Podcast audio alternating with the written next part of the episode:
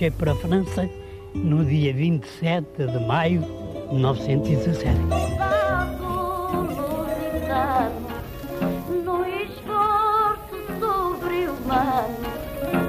Eu fui ferido, estive muito mal, estive à morte, cego. Rastejamos como sapos, com as fardas em farrapos, pela terra de ninguém. Eu tinha precisamente a impressão de uma, uma, uma chuva de fogo que vinha do céu e que abrangia a terra inteira. 100 mil portugueses na Primeira Guerra. Um programa de Ana Aranha.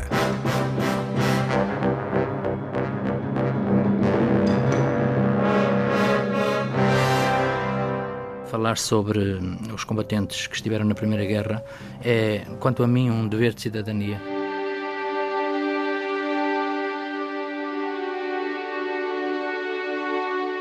Perguntei se naquele campo tinham arrancado castinheiros e responderam-me que eram covas das granadas e morteiros. Logo que chegou o dia, deitei a vista para os lados e só se via por aquele campo fora sepulturas de soldados.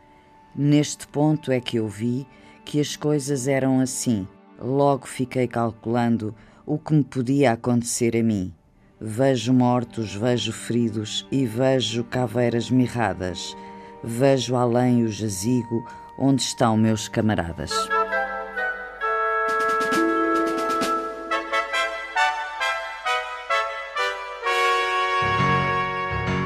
Um pequeníssimo excerto do diário de António dos Santos Pereira, um combatente da Primeira Guerra Mundial, que escreveu na sua simplicidade todo o percurso que fez desde a instrução aqui em Portugal e descrevendo também todas as situações que viveu em combate e depois como prisioneiro. Desse diário que escreveu resultou um livro trabalhado pelo neto e pelo bisneto. Uh, o livro tem como título A Saga de um Combatente na Primeira Guerra Mundial, de Chaves a Copenhaga. E uh, aqui neste, nesta edição dos 100 mil portugueses na Primeira Guerra, Gil Manuel dos Santos, um dos responsáveis pela publicação deste livro, que para além do diário tem muito outro trabalho de investigação.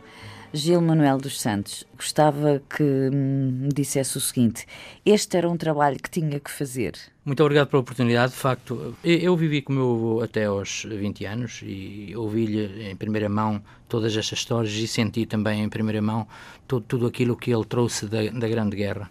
Ele com... era um homem marcado um homem guerra. muito marcado, muito marcado, embora, enfim, eu hoje, se olhar com os conhecimentos que tenho hoje eh, hum. para aquilo que era o meu avô na altura, naturalmente que leio com muita mais facilidade os sinais que na altura não lia porque não estava, não estava propriamente sensibilizado para, para aquelas questões. Mas olhando com os olhos de hoje, eu, eu posso constatar que ele tinha dois, duas grandes fobias era a fome e o frio. Tinha um pavor à fome, porque eh, passou muita fome, sobretudo nos campos de, de prisioneiros, e também o frio, porque o, o, frio, naturalmente, naquela Europa do Norte, com os agasalhos muito reduzidos, ele naturalmente também, o, o, frio foi uma questão que o marcou também uhum. muito. Mas de que forma é que isso se manifestava? Manifestava-se no comportamento, nas conversas, uhum. na própria maneira de ser, Sim. porque era um homem que vivia numa aldeia recôndita de Trás-os-Montes, uma aldeia muito pequenina, ainda hoje, com meia dúzia de fogos, e era um homem muito à frente digamos assim, para o tempo, não é? Porque tinha vivido a saga do combatente, tinha visto outros mundos, tinha convivido com uhum. outras pessoas e com outras línguas,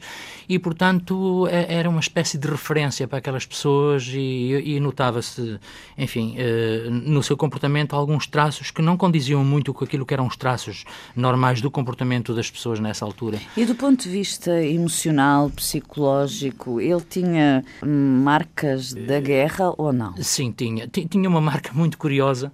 Ele não podia estar em em nenhum sítio onde lhe cheirasse a maçãs assadas. Ele dizia que o gás, ele conviveu com vários gases tóxicos e, uhum. e, e, um dos gases que ele temia mais era exatamente o gás, não sei exatamente que gás seria, mas era um gás que tinha o cheiro a maçãs assadas, segundo ele dizia, e portanto sempre que havia um cozinhado com maçãs, que metesse a sobremesa de maçãs assadas, ele não podia estar presente porque de facto, foi, é, tirando a fome, o frio e essa questão, eu não... Ah, e outra, outra coisa, que não sei se se poderemos considerar um trauma, mas onde ele estivesse falava-se da guerra.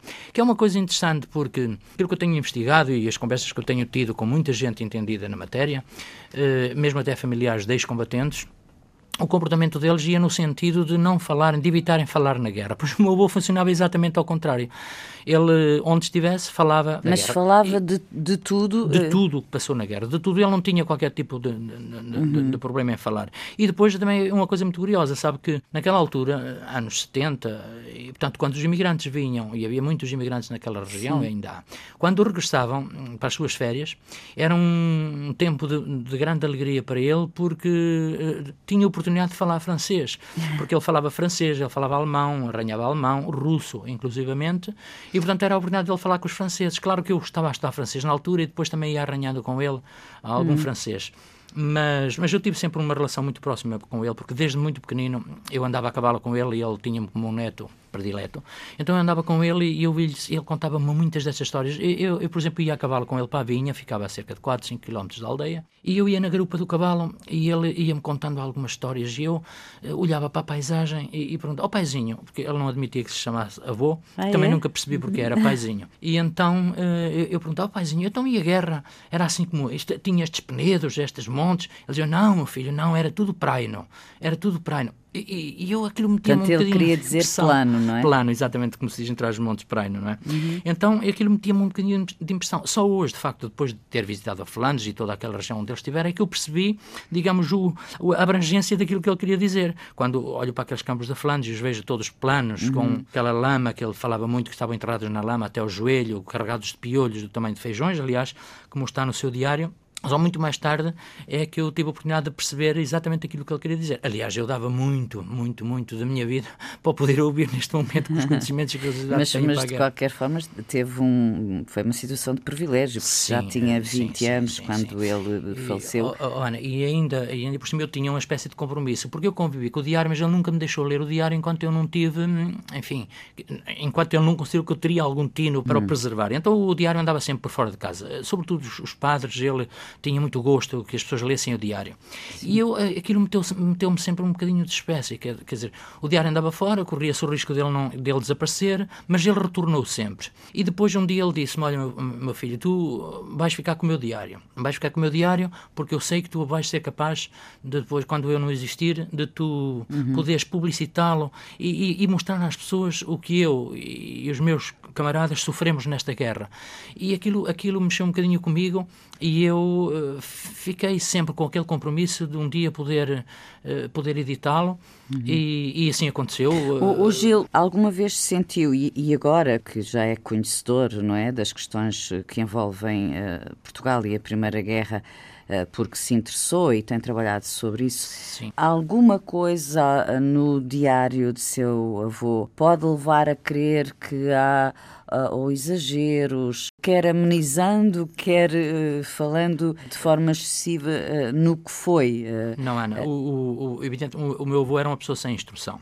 O diário, o diário é, um, é um relato cru das suas vivências. Não tem subterfúgios linguísticos nem, nem literários, porque isso ele não conhecia nem os sabia utilizar. O diário é cru, não tem exageros e vou-lhe dizer, eu, nós fizemos um trabalho neste sentido. Eu pretendi sempre publicar o diário eh, facsimilado, portanto em facsímile. E, mas não fazia sentido que alguém não estivesse familiarizado com as linguagens da guerra, uh, ler o diário pouco perceberia dele. Então nós fizemos um estudo de enquadramento. Que enriquece muito o eh, livro uh, também. Sim, é? uh, e, e, se reparar, portanto, cada um dos capítulos do, do, da parte do enquadramento remete para a parte do diário correspondente. Exato. Ou seja, o, o, leitor pode fazer sempre duas leituras. Ou lê a parte do enquadramento toda, ou quando lê a parte relativa, por exemplo, à mobilização, ou a parte relativa, por exemplo, ao 9 de Abril, à Batalha de Lis, ou, por exemplo, a vida dos prisioneiros, ele pode ler aquilo que se passou, aquilo que nós evocamos para, para ilustrar, e depois fazer, digamos, o, o contraponto com aquilo que diz com o, o que ele escreveu, exatamente. Muito bem. E posso lhe dizer que o relato é tão rigoroso, tão rigoroso, que eu só descobri uma data que estava errada. Eu vou-lhe dar um exemplo. Hum. Quando ele diz que, por exemplo, à meia-noite foi mandado avançar de Levanti para a primeira linha, porque Está ele estava a falar no 9 de Abril. 9 de Abril. 18. Eh, exatamente. E quando ele diz que foram mandados uh, avançar para, para, para a primeira linha, à meia-noite em ponto, eu leio o, o relato do segundo comandante do, do Batalhão de Infantaria 3, que foi a unidade onde ele esteve integrado. Ele foi mobilizado pelo 19, mas o 19 de Chaves foi uma, uma, uma unidade que constitui reserva, não é?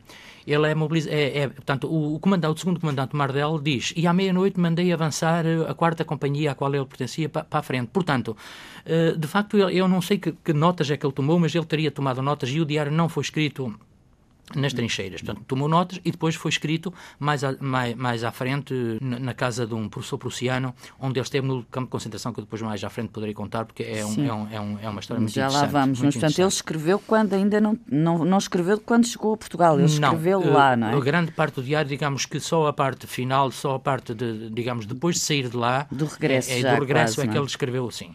E portanto, o, o, o seu diário, posso lhe dizer que, aliás, ele está avaliado por historiadores de, nome, de, de uhum. Renome e e, portanto, do ponto de vista histórico, é um documento muito interessante porque é, é um documento completo de um praça de pré. Pois essa com... é que é a questão, é. se calhar, também muito relevante, porque uh, há outros uh, relatos, não é? Há memórias, sim, sim. mas sim, sobretudo de oficiais, oficiais porque não é? eram pessoas, pessoas, eh, digamos, com instrução, claro, claro. Que, e, e vocacionadas para escrever. Agora, veja bem, 80%, 75% da população portuguesa em 1917 não sabia ler nem escrever e, portanto, o homem ter nascido num, numa aldeia recôndito de Trás-Montes, onde... onde ele saber ler e escrever já era uma coisa pouco comum. Sim, ele é? dizia é? que aprendeu com um sapateiro lá na aldeia dele. Essa é uma coisa um bocadinho estranha, porque se a Ana conhecesse a aldeia dele, é uma coisa... Tem quatro casas, quatro casas é um lugar, nem sequer é uma freguesia. mas com o sapateiro ou com alguém ele Sim, aprendeu, não é? E, e era provavelmente um homem que tinha o gosto pelo saber, não é? Saber, Porque sim. um soldado raso, não é? Sim. Ter também Primeiro estes... cabo, ele não era soldado raso Peço exatamente desculpa. saber ler. Não, não, mas tudo bem. Tudo bem. Não, ele era, era, era, era primeiro cabo porque Exatamente porque sabia ler e, e escrever. E, e, quem sabia ler e escrever, é, porque eram muito poucos, eram graduados. Portanto, ele era, era primeiro cabo, sim. Ele, quando escreveu, foi já com essa ideia de que precisava de fazer um documento ou foi um, um desabafo, uma coisa mais eh, simples? Sabe uma coisa? É, é, nesta altura não havia fotografias, ou seja, havia, elas eram muito raras e muito caras. E, e eu, aquilo foi muito violento, porque, olha, eu assisti aos últimos momentos do dia do meu avô e ele estava na trincheira no 9 de Abril, na, na ânsia da morte. Foi uma coisa que me marcou muito, porque eu assisti às últimas duas horas de vida dele e, portanto, ele chamava por Nossa Senhora, chamava pela sua mãe, pelos camaradas. Portanto, é como se estivesse exatamente na, no, no 9 de Abril, falava na Batalha de Lalis, portanto, era, foi uma coisa impressionante. E, portanto, ele não, naturalmente, que ele quis registar, ele sabia registar, então, quis registar aquilo para memória futura. Uhum. Agora, se ele tinha a intenção de um dia ao publicar, provavelmente teria, porque senão também não me tinha manifestado essa intenção. Esse gosto. Esse sim, gosto sim. e essa intenção. E, portanto, eu hoje o que faço é, é, é uma espécie de de tributo, digamos, esta à, à, memória, não só dele, mas também de todos não, os 56 fazendo a dele, faz, faz aos, aos outros, com certeza. Outros. E eu, eu aproveito todas as oportunidades para, graciosamente, hum eu poder enfatizar e dar volume à memória destes heróis absolutamente esquecidos, porque foram esquecidos.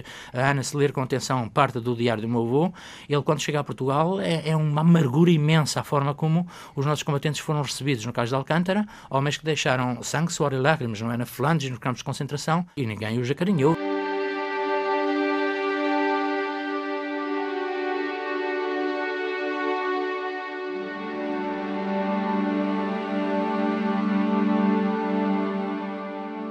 Logo que recebemos ordem, sabe Deus com que coração, todos marchamos debaixo das ordens do nosso comandante. E seguimos para as trincheiras, já debaixo do fogo, mas pouco. Quando chegámos à primeira linha, já a companhia não ia completa. Alguns já tinham ficado mortos pelo caminho e outros feridos.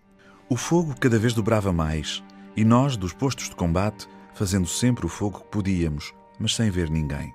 Já não temos quem nos socorra Aqui morremos todos, dizia o nosso comandante. Quando chegámos às terceiras linhas, de uma companhia de homens, só já existíamos vinte e um oficial. Oh, que miséria tão grande, que não parava o fogo nem os gases. Alguns, que eram mais brandos do peito, gritavam que já não podiam aguentar a máscara, que se abafavam.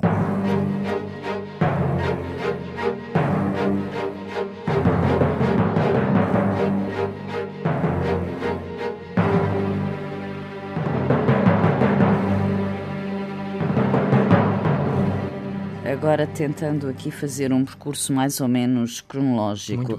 Seu avô foi mobilizado, fez foi- a recruta cá, não é? Sim, ele, ele, ele foi mobilizado. Como Ele- era Sim, costume. A, sim, a 14 de Abril assentou operação no Regimento de Infantaria 19 em Chaves, tal qual como o seu camarada eh, Milhões, não é? Que de- soldado depois- Milhões. soldado Milhões, muito amigo dele, e era de Mursa, portanto a, a região também muito perto dele. Eh, depois ele, a 29 de agosto, foi mobilizado para a Grande Guerra.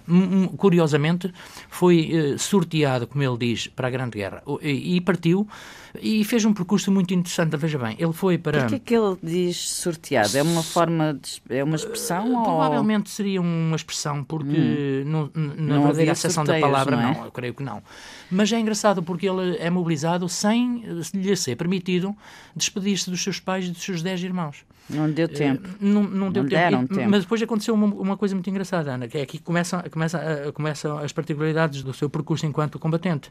Ele vai, a- no dia 8, parte para Mirandela a pé, de Chaves a Mirandela são 50 e poucos quilómetros, a pé, e antes de Valpassos, eh, no Barracão, a sua aldeia fica a 4 quilómetros. Então ele pede ao comandante do pelotão para o deixar ir, ir, ir despedir dos seus pais. É claro que nesta altura havia a pena de morte para os desertores e para, e para os traidores, e, e claro que o comandante do pelotão temeu eh, deixá-lo ir. Mas ele chorou naturalmente e o deixou ir. E às seis da manhã estava, então o pai levou-o à ponte de- sobre o rio Tu em Mirandela e ele diz no diário uma coisa muito interessante. Ele tirou da, da carteira a última nota e a primeira nota e última que aquele homem algum dia teria na vida e deu-lhe, olha meu filho, tu vais por esse, por esse mundo fora, leva esta nota que eu, que eu te dou. E eu cuidei de me botar ao tua, diz ele. Cuidei de me botar ao tua. Só não me botei porque os meus camaradas não me deixaram uh, botar ao tua. Porque ele depois ia para Bragança, mobilizou com o 30 de Bragança e chegou a Lisboa, então, no dia 10 de setembro. Embarcou a 12 para o oeste, no dia 15 chegou a Brest e depois dali foi de comboio três dias, como se sabe, para Ambletase. Ambletase, onde chegou eh, no dia eh, 15 de setembro. E aí ficou Portanto, ele descreve no diário, não vamos agora aqui Sim, falar certeza, passo sim, a passo, sim. mas ele descreve toda a viagem. Pormenorizadamente. Uhum. Por exemplo, a questão da viagem é uma questão muito interessante, porque ele diz: e depois saíamos, começávamos a vomitar na Barra do Tejo e acabávamos de vomitar em Brest. Porque e ele eu- dizia que nem sequer não conseguia comer, só não é? comi três eles coisas. Ele. Essa é, só comi três coisas: cebolas, maçãs, qualquer coisa Sim, outra. sim. Quer dizer, essa viagem era para quase todos os homens muito difícil, não é? Eram homens da terra, homens do campo, homens que nunca, nunca tinham andado de barco, nunca tinham visto o mar, nunca tinham visto um navio. Portanto, aquilo, junto com a emoção de ir para a guerra, porque a ideia ir para a guerra naquela altura era não voltar, não é? E, portanto, eu, Ele, ele tinha isso Tinha, presente, muito- não muito é? Que- claramente, que, claramente. a ideia de, de poder não voltar era, era muito, grande. Era a ideia, a ideia naquela altura. probabilidade, Exatamente, a ideia naquela altura. Veja bem, nós estamos em 1917 e, portanto, naquela altura os meios de comunicação eram exíguos e o conhecimento e a preparação dos próprios militares era muito, era muito, muito fraca. E, portanto, eh, eles, a informação chegava muitas vezes deturpada e, portanto, quem ia para a guerra naquela altura era para não voltar vivo ou, ou pelo menos se voltasse estropia, viria estropiado, sei lá, com, com mazelas. Depois, o que é que ele, ele faz ali uma preparação, uma preparação entre, entre 15 de setembro e 21 de novembro, que é a tal preparação para a guerra de trincheiras, a questão dos gases, a questão, do, a questão da metralhadora ligeira, que é uma arma absolutamente nova. Eh, E a 21 de novembro dei entrada nas trincheiras. Era um toar de canhões e metralhadoras ligeiras. E tal. Perguntei na- se naquele campo tinha arrancado castinheiros. Responderam-me que eram covas de granadas e morteiros. É aquilo que lemos há É, pouco. e portanto ele chega a Nave-Chapelle, portanto na região de Fouquissá, e é integrado então, e aqui é uma coisa que ele descreve com, muito, com muita amargura, é que ele deixou os seus camaradas no, no, no Regimento de Infantaria 19 e é incorporado no 3 de Viana do Castelo, na Brigada do Minho, eh, onde não conhece ninguém. Portanto, é muito, fica completamente desintegrado. é muito interessante porque eu, quando era miúdo, achava muito estranho que o meu avô viesse passar o São João sempre a Braga. O meu avô vinha passar o São João religiosamente sempre a Braga, desde que eu era pequeno. Vinha de comboio, ia de comboio para, aqui para o Porto e depois ia no comboio para Braga. Só hoje eu, eu percebo porque ele deve ter feito amigos na Brigada do Minho, alguém em Braga, amigo, e, que, que- eu moro em Braga, sabe? Quem me dera a mim descobrir que teria sido a família que o que- amigos dele. É evidente que ele não deixou registro nenhum, nem nunca me disse, mas eh, curiosamente deve, deve vir daqui. Que, tanto quanto eu me recordo, ele não refere nomes aqui. Não, no- só há um nome que ele refere. Quando esteve na, nesta preparação entre setembro e novembro em Ambleteuse, ele refere que tinham muita fome, ele era quarteleiro e, portanto, frio não passava porque tinha os cobertores que quisesse, mas fome passava muito. E então o que lhe valeu foi o António de Bilharanda. Ora, Bilharanda é um, ele diz Bilharanda, é, é uma pequena aldeia do Conselho de Valpassos, muito próxima da aldeia dele, e, e provavelmente ele conhecia-o, este senhor estava entregue, este camarada estava entregue à parte logística uhum. no, no, que se refere à alimentação, e, portanto, desenrascava-lhe, digamos, algum pão e algumas coisas. Portanto, é o único nome que ele refere. Sim, porque depois, é. uh, tanto nas trincheiras como nos combates, ele nunca ele fala de uhum. feridos ou de mortos, ou, eh, fala, mas não, não, não nomes, não. nomes. Vamos avançar mais um pouquinho com o seu uh, avô, sempre. Muito bem, muito bem. Já em França, nas trincheiras, que ele descreve de facto como locais uh, terríveis, terríveis, de, de muita, sim. da tal lama, da tal fome. Lama, dos piolhos do tamanho de feijão chícharo, sabe que entre as montes o feijão frade, sim. a gente entre as montes diz chícharo. E ele dizia então uma coisa muito engraçada no diário. Às vezes era mais difícil lutar contra os piolhos do que contra os boches. E então ele dizia que havia dois tipos de piolhos. O piolho branco, do tamanho de feijão de xíxaro branco, era, era o piolho do corpo. E na cabeça, todos os sítios onde tivessem pelos, era o piolho era preto. E então ele, ele descreve isso e descreve então uh, as incursões, digamos, que fazia na terra de ninguém. As patrulhas de reconhecimento, as patrulhas de observação, as patrulhas de combate. Portanto, ele, ele comandava um grupo de seis soldados, como cabo, uhum. uh, uma esquadra, que, que, que é assim que se chama. Portanto, ele ia colocar os soldados no campo de ninguém para a observação dos seus inimigos e, portanto, ele faz umas quatro ou cinco patrulhas e então ele conta que, que, eram, que eram medonhas, não é? Rastejar na neve, na lama. Eu hoje que estudei o roulement, portanto, aquela, aquela questão do roulement de, de eles estarem seis dias à frente, Sim. seis dias na retaguarda. Eh, enfim, ele depois conta os sítios onde esteve, eu visitei todos, eu visitei todos os sítios, incluindo os campos de concentração das cidades, e, e de facto, só quando a gente visita a Flandres e o faz, por exemplo, nesta altura, é que se dá conta da miséria que estes homens passaram com, com o frio com, com, com, e com a fome e com o medo. O cortar prego, por exemplo, que ele não, não usa esse termo, naturalmente que eu conheço a gíria da trincheira, que a Ana conhece com sim, certeza. Sim. Mas o cortar prego, ele não usa muito, mas com certeza cortou muito, muito, muito Quer prego. ter medo, não é? É, cortar prego, sim, ter medo e, e portanto, ele, ele, ele fala muito disso. Claro que ele depois teve entre 21 de novembro e o 9 de abril, ele faz um relato do 9 de Abril, que é uma coisa formidável. Deve, eh, eh, o 9 de Abril, a Batalha de Lalis, deve ter marcado profundamente, daí ele morrer. Eh, uhum. Há quem diga que nos últimos momentos da nossa, da nossa vida nos passam pela cabeça uh, os principais as cenas da nossa vida mais significativas e, e, eu, e eu perante aquele quadro não tenho qualquer tipo de dúvida disso é, era só assistir foi uma coisa que marcou como se estivesse lá claro. absolutamente ele gritava ele chorava ele chamava por Nossa Senhora ele chamava pela mãe chamava por os camaradas aí sim não registrei alguns não, não registrei uhum. os nomes mas seu, mas, seu avô morreu com quantos anos? morreu com 81 em 1976 uhum.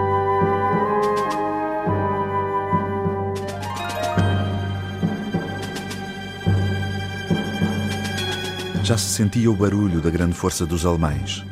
Logo que sentimos tanta força de inimigos, parámos de dar fogo. E muito caladinhos, eis que chegaram perto das nossas terceiras linhas e começaram a deitar morteiros ligeiros, mas muito espessos. Então é que nós cuidámos de ficar todos espadaçados. Oh, que miséria é esta! dizíamos uns para os outros. Era pouco mais ou menos meio-dia quando nos vimos prisioneiros já víamos que não tínhamos outro remédio a dar à nossa infeliz sorte, porque para a retaguarda de maneira alguma podíamos escapar, que eles eram tantos que cobriam aqueles campos, só se viam alemães.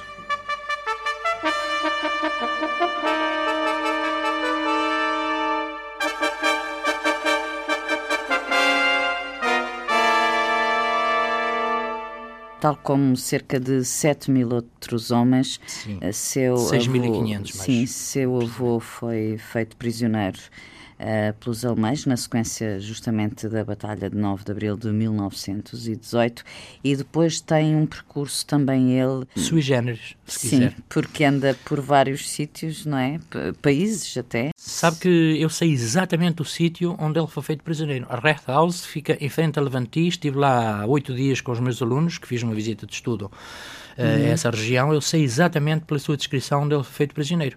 Ele foi feito em Levanti, na zona, em frente a Levanti, nas primeiras linhas, portanto, junto à Red House, que, enfim, aquela zona Red House, porque é, é um termo inglês, porque ali estavam os ingleses antes deles e depois segue com 6.500 prisioneiros para a Citadel de Lille, não é? Onde fica três dias. E depois aí é que são, enfim, digamos, distribuídos, uh, não é? Eu creio que, eu não tenho a certeza, mas eu acho que eles seguem todos para Friansfeld, eh, Bruxelas, e ele faz uma descrição da viagem e da chegada a Bruxelas muito interessante, porque refere que as pessoas de quer de Lille, mas sobretudo de Bruxelas, ajudam muito os prisioneiros. Vão em formatura. Eles vão a pé? Vão a pé. Chegam a Bruxelas e então vão em formatura, uh, escoltados por cavalos que pisam as pessoas que, que atiram pão. E ele diz que, que, todo, todo o prisioneiro que apanhasse o pão no ar, pronto, safava-se, porque a fome era imensa, não é? Uhum. E, mas todo aquele que se baixasse para apanhar o pão, então era espezinhado pelas patas do cavalo. Ele conta até que uma criança foi espezinhada por um cavalo quando, quando uh, tentava apanhar um bocado de pão que sobrou, enfim, que alguém não conseguiu apanhar. Mas ele fala muito muito, muito bem das pessoas de Bruxelas que quiseram ajudar os prisioneiros, eh, ele fala muito bem. Depois, eh, segue então de comboio para Friantsfeld e, chega então a 16 de abril a este grande campo de, de prisioneiros, Friantsfeld. E eu creio que foi aqui que as praças de pré foram separadas dos oficiais, não é? Os oficiais seguem Sim. para Rastatt, não é? Para a Floresta Negra. A vida dos prisioneiros, sobretudo daqueles que não tinham uh, formação, portanto, dos praças de pré, eu acho que, o, pelo menos, o, eu, enfim, não sou historiador, eu sou economista, mas uh, o documento que eu, que eu conheço, que, que, que, eu, e a Fátima Mariano referiu-se a isso, será o do meu avô, porque é, é o único praça de pré que tem um, um, um uhum. documento completo sobre o, o, percurso que fez enquanto prisioneiro. Ferencfeld, portanto, o, é um campo de concentração grande, onde, onde ele esteve relativamente pouco tempo, ele esteve cerca de um mês, nós não chegou o mês, porque a 11 de maio seguiu então para Sagan. Sagan era um campo de concentração, ficava exatamente a meio do, do Império Alemão, mas hoje Polónia, não é? é exatamente a meio da Polónia. Depois segue para 11 de maio para Sagan e a 11 de julho, portanto um mês depois, para Eilsberg. Eilsberg já é um campo de concentração que fica mais próximo da Prússia uhum. Oriental. Portanto, e, e nessas andanças, uh, seu avô, como os outros prisioneiros, não sabiam o que é que lhes ia acontecer. Iam pronto, tinham que ir, não é? Pois é, ele conta, exatamente, eles não eram informados, mas há uma coisa in, in, interessante é que ele não refere nunca que fosse submetido a trabalhos pesados. Forçados? Forçados, não. Ele uhum. diz que o trabalho podiam bem com ele, que é, que é a expressão que ele usa. Sim. O grande problema dos, do, do, dos campos prisioneiros era a fome. A fome, e, e, depois ele dizia que ah, o que nos estafava eram os, os, os franceses que nos davam o seu caldo de beterraba o seu caldo de beterraba porque os franceses tinham muito apoio da, das instituições internacionais, nomeadamente da Cruz Vermelha, e, e, recebiam muita alimentação e, portanto, rejeitavam um bocadinho a alimentação dos campos de concentração que os portugueses aproveitavam. Tal como o pão, que ele conta que era partido em seis bocados, não é? Ou sete, e depois o quem partia o, o pão, o tal pão de carvão, eh, era o último a, era o último a escolher. Eh, ficava com o bocado que sobrasse. Mas ele fala nos morrões, sabe que, não sei se está familiarizado com esta linguagem, mas em trás-montes os bichos do... Os bichos brancos, larvas, do hum. nabo, que era os caldos, o caldo era de nabo, chamam-se morrões. No Minho chamam-se morcões, pronto, hum. morrões. Então, eles lutavam entre eles porque dizia ele que era a única carne que comiam. Proteína. A única proteína que Portanto, comiam. Portanto, o, bicho do... uma espécie de lagarta, não sim, é? Sim, uma espécie do, de lagarta, do sim, nabo. Do nabo. Hum. E então ele fala que os alemães não tinham peso nenhum em, em passar à baioneta qualquer prisioneiro que desobedecesse, não é? Que desobedecesse. Mas não refere nenhum português Absolutamente. Uh, não, tenha sido não fuzilado uh, ou, ou morto, não, não, não uhum. refere.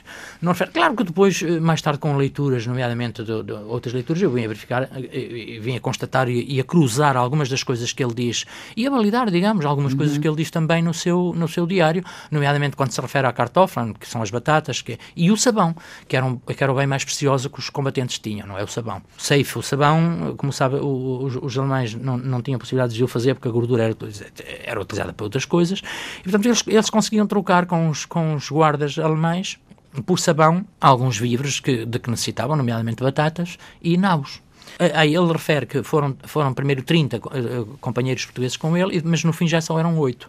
E então ele chega a um campo de concentração que fica hoje naquele enclave russo, cuja capital... E os outros onde, para onde foram? Ele sabe? Pois, não sabe, não sabe. Uhum. Não, eles, eles entravam no comboio, ele depois descreve a viagem de comboio, sempre muita fome, uhum. e, e, portanto, o que é que ele, ele, ele, nesse campo de concentração, que fica hoje naquele enclave russo, cuja capital é Kaliningrado, porque fica entre a Lituânia e a Polónia, aquele enclave, ele, eh, o último campo de concentração é exatamente aí, veja, a milhares e milhares de, de uhum. quilómetros da frente, portanto, é uma coisa que me falta perceber, é porque é que estes homens foram ali, para tão longe, para tão longe, qual foi a motivação, quer dizer, para os alemães eh, levarem estes homens para tão longe e, e nem sequer com a motivação dos trabalhos forçados, porque se, se fosse, ele também o referia no seu diário e não refere. Sim. Eh, os, e, ele não refere qualquer tipo de maltrato desse com ponto de vista. outros prisioneiros de outras nacionalidades. Sim, ele fala muito em romenos, hum. ele, ele chama-lhe romanos, muito interessante, hum. ele chama-lhe romanos, russos, eh, de quem ele tinha muita pena porque eram os prisioneiros mais maltratados. Sim franceses e ingleses, portanto, é daí ele, ele ter aprendido russo, ele ter aprendido alemão e tal.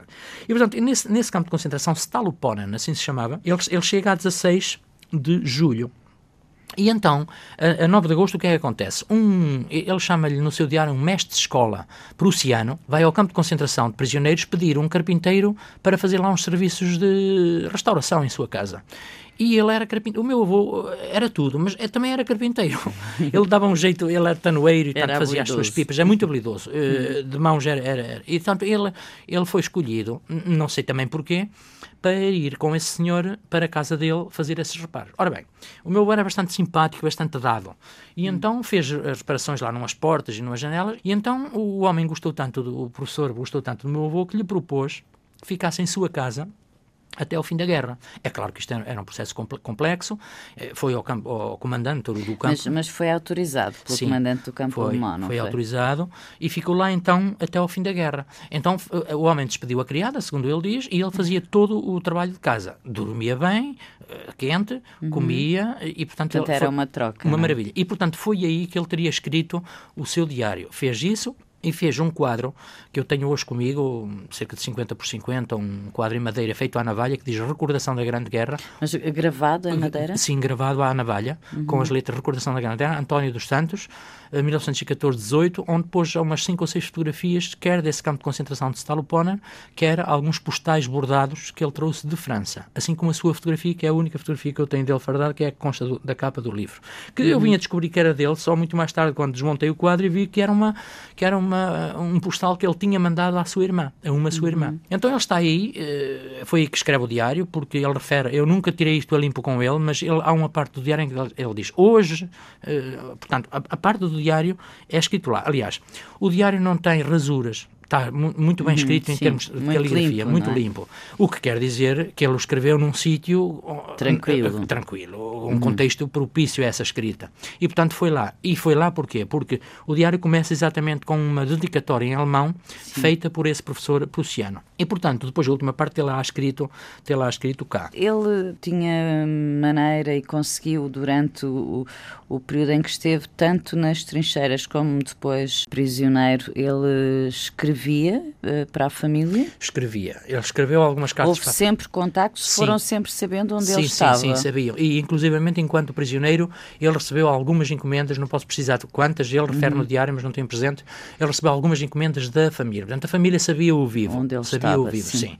E ele escreveu naturalmente para a família. É evidente que essas cartas, naturalmente, que se perderam. Eu, uhum. E eu hum. dele só tenho mesmo o diário e esse quadro. E, é pouco. e um relógio. um relógio que ele trocou, um relógio, um relógio Roscoff, que ele trocou com um russo com, por um bocado de pão. O livro chama-se A Saga de um Combatente na Primeira Sim. Guerra Mundial de Chaves, de a, Chaves Copenhaga. a Copenhaga. Mas vamos agora para Copenhaga, Sim, com penso certeza. eu, não é? Ainda não, porque Ainda ele, não? a 11 de novembro, ele diz uma coisa muito interessante. E o homem, então, aceitou um jornal a 11 de novembro diz a guerra acabou. Oh, que alegria também acabou de regressar a Portugal. Portanto, é claro que não 1918, regressou. E 18. Portanto, ele não regressou 11 de novembro de 1918, a guerra acaba, e então ele regressa, ele regressa ao campo de concentração de, de Stalopona na 16 de novembro, portanto, 11, daí passado 5 dias. E depois, no 1 de dezembro, vai para Elisberg, que é, o, que é o, o terceiro campo de concentração onde ele está. Ele está aí até 4 de janeiro, e então como é que ele faz? Ele aí refere que não, não, não há ninguém ninguém para o repatriar. Ele diz que os ingleses, os franceses, os romanos, como ele diz, os russos, tinham lá os seus oficiais para tratar uhum. do repatriamento. Eles não tinham ninguém. Então como é que nós vamos sair daqui? Pensou, falsificou os, passa os passaportes, papéis e meteu-se na formatura dos italianos. E ele referia uma coisa muito... Só muito, ele? Só ele e mais os, os outros os prisioneiros portugueses. portugueses. Seriam uhum. oito à volta disso. Então ele, ele dizia sempre assim, não está no seu diário, mas ele dizia assim.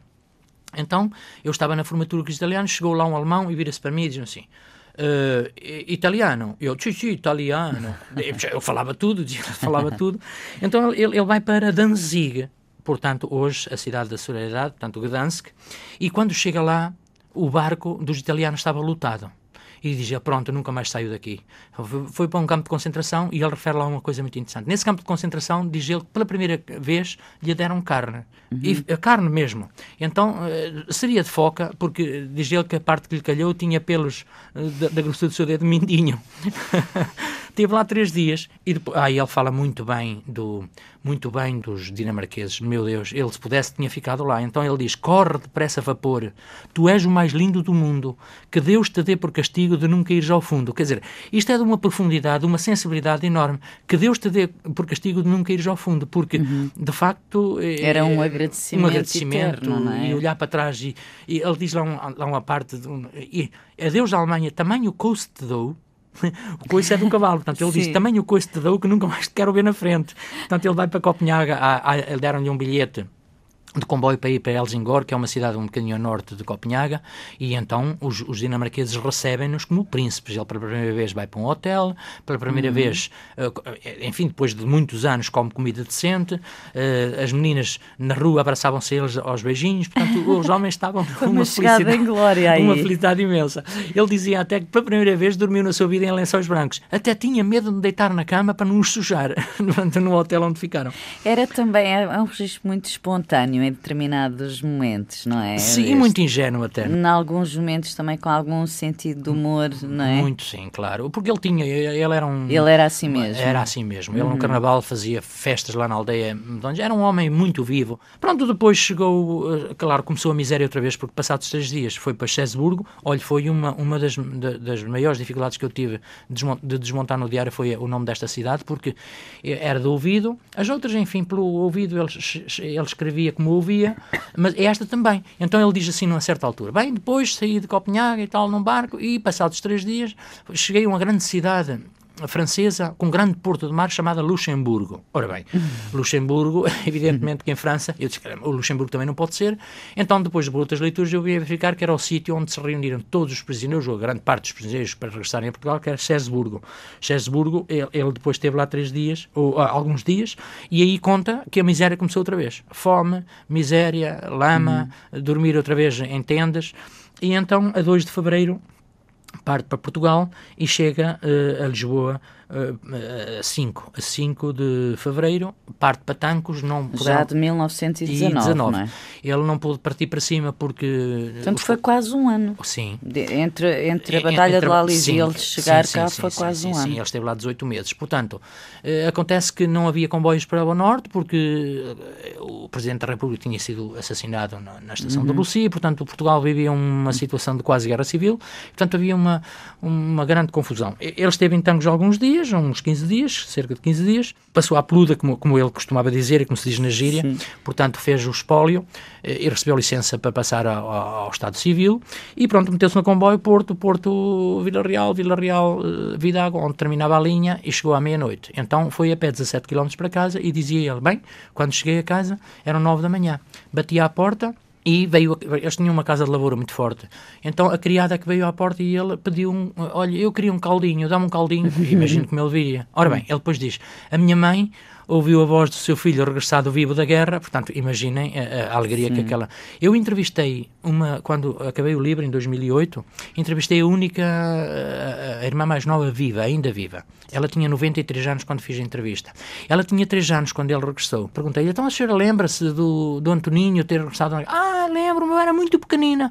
Eu lembro-me de eu ir chegar à Eira e depois fez-te uma grande festa. E depois, segundo a minha avó e o meu pai dizia, ele, naquela altura da Segunda Guerra Mundial, ele viveu a Segunda Guerra Mundial como podemos imaginar e como posso imaginar hoje, com um grande, com grandes, enfim, com grandes medos que a guerra pudesse alastrar a Portugal ou que Portugal se pudesse envolver, uhum. porque ele sabia muito bem aquilo que sofreu na primeira e, portanto... Portanto, ninguém mais do que os homens que tinham estado na primeira temiam a segunda, ou que pudesse certeza. acontecer. Sobretudo aqueles que a viveram em primeira mão, Exato, não é? Aqueles sim. que a viveram ao vivo, Lá, é sim, sim. formidável. Uhum. Penso que ficou aqui o seu trabalho e a necessidade que, que tem sentido de, no fundo, homenagear estes homens, como dizia há instantes, uh, levou já a todos os locais referidos aqui, sim, à sim. Flandres. Sim, sim, Há pouco tempo esteve uh, com jovens portugueses, entre outros locais, no cemitério de, de Richburgo. De Richburgo. Sabe que os jovens, naturalmente, eles, fizeram, eles ganharam a viagem à França como o primeiro prémio de, uma, de um, de um trabalho. De, de um trabalho académico que teve origem na publicação deste livro. Este livro foi republicado pela Fundação Vox Populi porque o, o Dr. Luís Queiroz, a doutora Paula, interessaram-se muito pelo tema e quiseram associar a sua fundação, que é uma fundação que patrocina trabalhos académicos. Eu sou professor de Economia, tenho os meus alunos desde há muito de Sociologia, desde há muito a trabalhar nestes projetos que eles têm, o NEPS e o Rato Biblioteca, eles patrocinam trabalhos de investigação científica, conheceram o meu trabalho, propuseram-me associar a sua fundação ao centenário e o livro é uma espécie de marco, digamos assim, uhum. da fundação nessa associação. E foi lançado e foi oferecido a todas as escolas este livro. Este livro eu prescindi de todas, aliás, como da primeira edição, de todos os proventos que daí, daqui uhum. pudessem advir. Eu, eu recuso-me uh, a receber um tostão com esta, com esta minha saga. É outra saga, uma saga uhum. diferente. Mas então foi lançado, foi oferecido a todas as escolas secundárias do país e foi lançado este concurso. Ganharam os meninos de, de nono ano da Guiada Beira, 20 alunos, ele patrocinou a visita e os alunos foram preparados para esta visita. É claro que hum, de Bruxelas a Lille eles ouviram muitas das coisas uh, uhum. sobre a Grande Guerra. Fomos visitar Armentières, Merville, Fauquissat, Neuf-Chapelle, Richburgo, uhum. Eh, Levanty, eh, portanto, todas as cidades, eh, havia dois, dois sítios paradigmáticos, que é, que é naturalmente La Couture, com um monumento extraordinário de La Couture, e também o, o cemitério de Richburgo. Tanto quanto sei, quando vai fazer palestras uh, sobre este livro, sobre Sim. a Primeira Guerra, sobre seu avô, uh, até faz questão de ir vestido na rigor. Primeira, sim, sim, na primeira pessoa. Eu apresento, eu, são centenas de escolas onde eu já fui graciosamente, e eu faço questão de. Minha, as minhas apresentações compõem-se de dois momentos. Um primeiro momento em que mostro um documentário português nas trincheiras do António Louçã, sim, sim. um documentário onde, onde também eu participei e ele filmou a minha casa, muito, que eu acho que é paradigmático desta participação. E depois, num segundo momento, o, o documentário acaba e o combatente entra fardado a rigor, uhum. com uma farda original do CEP. E, e, portanto, conto, digamos, a saga do meu avô, que é a saga de todos os outros. E posso lhe dizer que isto tem um impacto enormíssimo na, na vida destes estudantes, porque eles procuram em casa coisas, vão para casa falar sobre a guerra perguntar, e muitas vezes é, é, perguntar, mas eles vivem isto com muita, com muita emoção.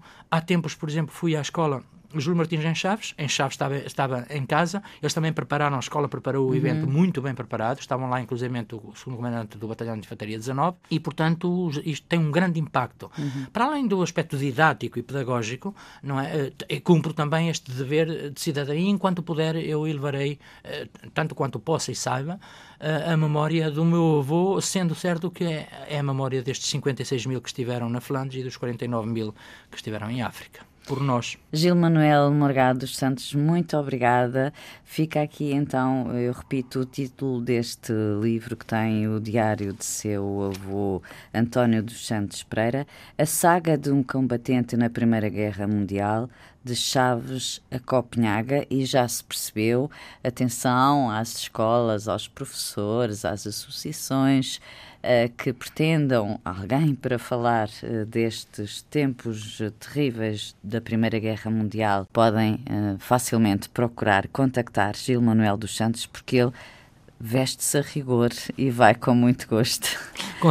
Além da indumentária, leva sobretudo a mensagem uhum. e, e, a, e, a, e, a, e a Que é o mais importante. E a vivência e também o sentimento, o sentimento do dever de, de, de enfatizar a memória destes combatentes. Eu quero agradecer, Ana, a, a simpatia. Eu é que agradeço. E a disponibilidade eh, e a oportunidade também de falar desta gente que é a nossa gente, que foram os nossos heróis e que este Portugal, eu continuo a insistir, eh, os imereceu. Eh, Portugal, de facto, não lhes deu. Olha, agora sabe uma coisa, toda a gente acordou para a Grande Guerra porque o centenário está a acontecer. Eu estou convencido que a partir de 2018, para lá dos 100 anos, isto vai cair novamente, novamente no esquecimento. Oxalá que não. Muita coisa se está a fazer, muita gente está a trabalhar e muito bem, e, e, e tudo o que se possa fazer é muito pouco, de facto, para elevar a memória desta gente que, que, que fez de nós o país que hoje somos.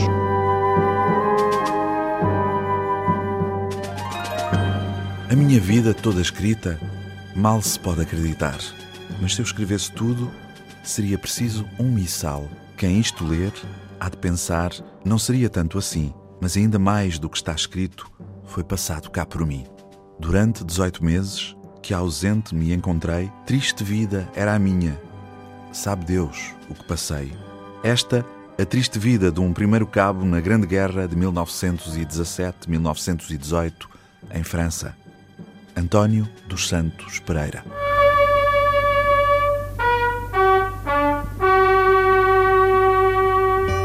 marchei para a França no dia 27 de maio de 1917.